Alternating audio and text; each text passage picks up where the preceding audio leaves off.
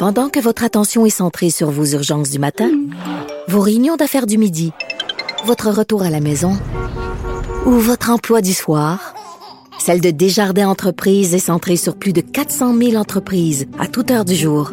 Grâce à notre connaissance des secteurs d'activité et à notre accompagnement spécialisé, nous aidons les entrepreneurs à relever chaque défi pour qu'ils puissent rester centrés sur ce qui compte, le développement de leur entreprise.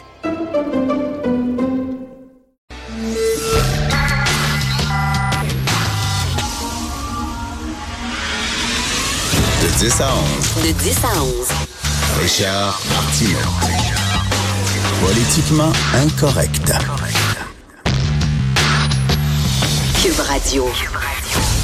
Bon mardi, merci d'écouter Cube Radio et politiquement incorrect. Est-ce que j'ai le droit de commencer l'émission en parlant de sport? Je sais que c'est très rare que je parle de sport. Je connais pas grand-chose là-dedans, mais Niki Lauda est mort. Niki Lauda, c'était un pilote de Formule 1. Et écoutez, là, j'ai vraiment euh, euh, une suggestion pour vous de film. Si vous cherchez un film à regarder, vous devez absolument, si vous l'avez pas vu, regarder Rush de Ron Howard. C'est un film qui a été tourné en 2013. Euh, C'est le meilleur film de Ron Howard avec Apollo 13. Alors, Rush, c'est l'histoire de la compétition légendaire entre Niki Lauda et James Hunt, deux euh, coureurs automobiles. C'est un film, même si vous aimez pas la course automobile, même si, hein, la- le week-end de la F1 à Montréal, vous voulez déménager, ça vous lève le cœur. Même si vous aimez pas ça, regardez ce film-là, c'est hallucinant. Alors, mais ce qui est très le fun, c'est que Niki Lauda et James Hunt, qui étaient deux amis, mais deux compétitifs, compéti- ils, ils compétitionnaient les, uns euh, contre l'autre, deux adversaires qui étaient totalement différents. James Hunt, c'était un playboy, c'était un gars euh, qui faisait la course euh, Formule 1, mais tu un peu en dilettante comme ça, alors que Niki Lauda, c'était un gars qui était qui était très rigoureux, très scientifique. Autant l'autre était cute, autant l'autre était moche et tout ça. Mais c'est un film formidable. Donc, euh, au cours des prochains jours, si vous cherchez un film, vous devez regarder Rush et euh, donc Niki Lauda qui est mort. Écoutez, les gens, les signataires du pacte, qui euh, reviennent euh, avec un vidéo maintenant où on voit plein d'artistes, plein de vedettes qui nous disent que la situation est urgente. Puis j'en conviens, c'est vrai, c'est, tous les scientifiques le disent, la situation est urgente. Je pense qu'on peut pas nier ce fait-là. Sauf que là, bon, ils nous font une vidéo et évidemment, tu sais, vous savez, c'est quoi, là, mais le- les gens du PAC, ce qu'ils disent, là, Dominique Champagne, ce qu'il dit, c'est qu'il faut maintenant limiter nos voyages en avion. Faut pas voyager en avion parce que ça défait tous les efforts qu'on fait. Vous avez beau euh, faire attention, recycler, euh, avoir une auto hybride ou électrique, si vous prenez l'avion plus d'une fois par année, paf, ça vient de finir. C'est tellement polluant que ça vient de, de, de, de passer l'éponge sur tous les, efforts que vous avez faits. Donc, c'est ça maintenant le nouveau discours. euh, C'est quoi? C'est J'entendais ce matin Mario Dumont à LCN qui disait que Luc Ferrandez disait qu'il ne faisait qu'un voyage en avion par cinq ans un à tous les cinq ans. C'est tout. Sinon, c'est de la pollution, etc. Puis là, je voyais euh, les vedettes défiler dans ce nouveau vidéo-là. Et là, je dis, tiens, moi, aller voir rien qu'un. Il y a un comédien metteur en scène là-dedans que je n'aimerais pas, parce que c'est pas lui que je veux viser en particulier. Mais un comédien metteur en scène qui fait partie du vidéo. Je suis allé sur sa page Facebook.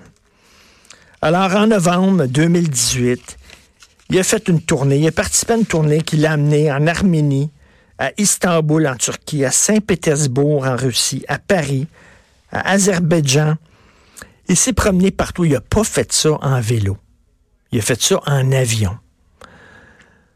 On a tous des contradictions, mais moi j'ai un peu de difficulté avec quelqu'un qui a fait une tournée puis qui nous dit à nous autres, hey, toi, un voyage par année en République dominicaine pendant l'hiver où c'était insupportable, c'est mauvais pour l'environnement. Tu devrais pas aller dans le sud l'hiver. Mais c'est parce que lui est allé en tournée. Ah ouais, mais là, c'est parce que c'est la culture. C'est pour une pièce de théâtre. Il est allé en tournée. hein, il prend l'avion, là. Quand même, j'ai un peu de difficulté avec cette contradiction-là, où euh, c'est faites ce que je dis, mais ne faites pas ce que je fais.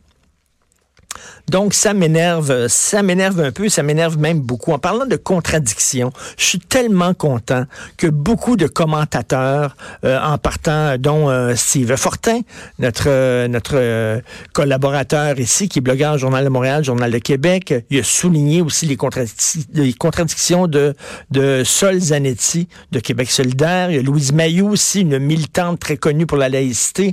Il y a plein de gens maintenant qui déterrent des vieux textes, des déclarations de Sol Zanetti qui datent de 2013. 2013, c'est il y a six ans, là. C'est pas il y, a, 20 ans, c'est pas il y a 15 ans.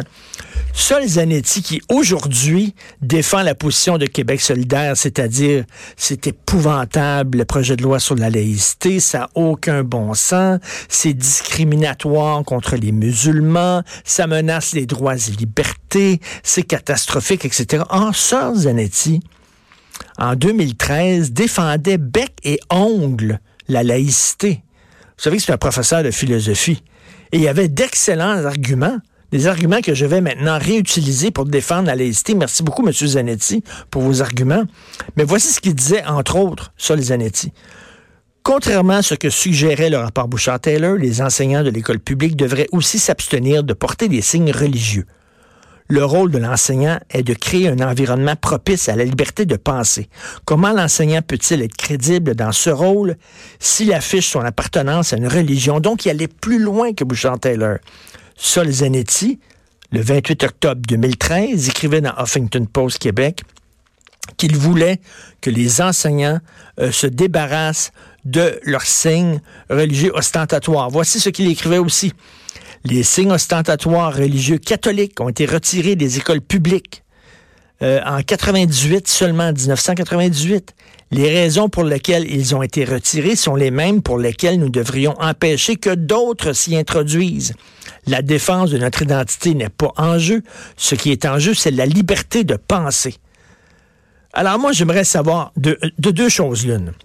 Soit M. Zanetti pense encore comme ça, soit il est encore pro-laïcité, mais il a décidé de mettre ses convictions sous le tapis parce qu'elles allaient à l'encontre de son parti. Hein? Soit il a dit, ben moi, mes pensées, ce que je pense, ça, c'est pas important. Maintenant, je parle au nom d'un parti, ça me dépasse, c'est plus grand que moi, je ferme ma gueule. Soit il a vraiment effectué un, un, virage à 180 degrés. Maintenant, il pense exactement comme Québec solidaire. D'une façon ou de l'autre, j'aimerais qu'il nous explique qu'est-ce qui l'a amené à faire ça? Qu'il nous explique ses contradictions? S'il pense comme avant puis s'est fermé la gueule, pourquoi? S'il a changé d'idée, pourquoi? J'aimerais qu'il s'explique là-dessus. Mais là, c'est pas rien que c'est pas rien qu'une opinion qui a changé. C'était vraiment, lui, c'était argumenté, c'était le fruit d'une longue réflexion. Il est professeur de philosophie, il écrit de très longs textes dans Huffington Post disant à quel point, puis ses arguments se tenaient, là. Tous les arguments qu'il utilisait pour défendre la laïcité, c'est béton, c'est exceptionnel. Puis là, jour au lendemain, soudainement, il, adopte la langue de bois de Québec solidaire. Je trouve ça très spécial. C'était très drôle de voir Louise Mayou euh, en, commission. Il y a, euh, une commission ces temps-ci euh, publique sur le projet de loi 21. Et Madame Mayou, qui est pro-laïcité, lisait un texte en commission, faisait son témoignage. Et là, il y avait Sol Zanetti qui lui a posé une question. Ben, du Sol Zanetti était là, oui, mais quand même, Madame Mayou Qu'est-ce qui se passerait de si terrible si jamais euh, euh, le, projet de loi 21 n'était pas adopté? Qu'est-ce qui se passerait de si terrible? Et là, elle lui dit, ben, je vais vous répondre, M. Zanetti, je vais vous répondre. Je vais vous citer un philosophe que je pense vous aimez bien. Et là, elle a cité un long texte. Et là, à la fin, elle a dit, ben, vous le connaissez bien, ce philosophe-là, il s'appelle Sol Zanetti. C'était très drôle de le voir soudainement confronté à ses propres contradictions. Et je termine euh, l'introduction du show avec une histoire de fait divers qui se déroule à Québec. Un délinquant sexuel à Québec qui a agressé pendant de nombreuses années, pendant cinq ans, une adolescente, vient de sortir de prison. D'ailleurs, il, était censé l'aider à faire ses devoirs, puis euh, ça a commencé par des attouchements, puis ça finit par des relations sexuelles complètes. Et là, la petite fille, euh, l'adolescente, euh, elle, euh, elle faisait exprès de rater son, son, son autobus scolaire parce qu'elle voulait pas rentrer à la maison parce qu'elle savait que ce gars-là l'attendait. Puis pouvait l'agresser jusqu'à deux fois par jour, tous les jours. OK? D'ailleurs, parenthèse, était où sa mère? Elle vivait avec sa mère. Était où sa mère? Moi, j'ai bien de la difficulté avec les mères qui ne savent pas, puis c'est sur de nombreuses années. Jamais la mère a allumé en disant, ben ma fille a l'air bizarre depuis quelque temps. Jamais elle a allumé. Était où la mère? Je ne sais pas. Ferme la parenthèse, mais bref. Alors lui, il était euh, condamné à sept ans, plus de sept ans de prison. Il vient de sortir après cinq ans. Il a fait les deux tiers de sa peine. Pourquoi il sort? Parce qu'il était gentil en prison, parce qu'il n'a pas été violent, parce qu'il était un, détenu modèle, entre guillemets. Donc, on l'a libéré. Sauf le, problème, le problème, c'est que le gars n'a jamais démontré le moindre remords. Non seulement ça, mais il continue, après cinq ans de prison, à blâmer la victime. Il dit, moi, je voulais pas coucher avec elle, mais c'est elle qui avait besoin d'affection. Elle venait me voir, elle demandait que je la caresse. Ah, oh, j'aurais pas dû accepter, maudit, c'était un piège, c'est de sa faute si je suis en prison. OK, il continue à blâmer après cinq ans. Il semble que si tu n'éprouves pas le moindre remords, tu ne fais aucun acte de contrition, tu ne t'excuses pas, tu ne reconnais pas tes torts, ben, tu sens pas de prison. Quoi, si tu t'impliques pas sérieusement dans ta thérapie, tu sors pas de prison. Déjà qu'on sait que la pédophilie, ça ne se guérit pas, ça se contrôle, ça ne se guérit pas. Mais si en plus, le gars, il a le front de dire après cinq ans, c'est pas de ma faute, c'est elle qui voulait. Hey, écoute, là, Voyons donc, elle a dit que sa vie a été complètement détruite. Là.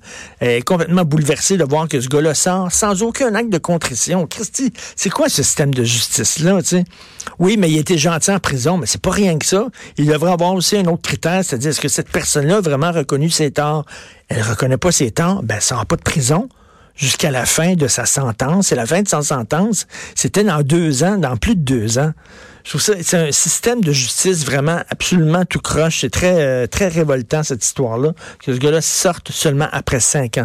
On s'en va tout de suite à la pause. Vous écoutez Politiquement Incorrect. Politiquement Incorrect. Cube Radio.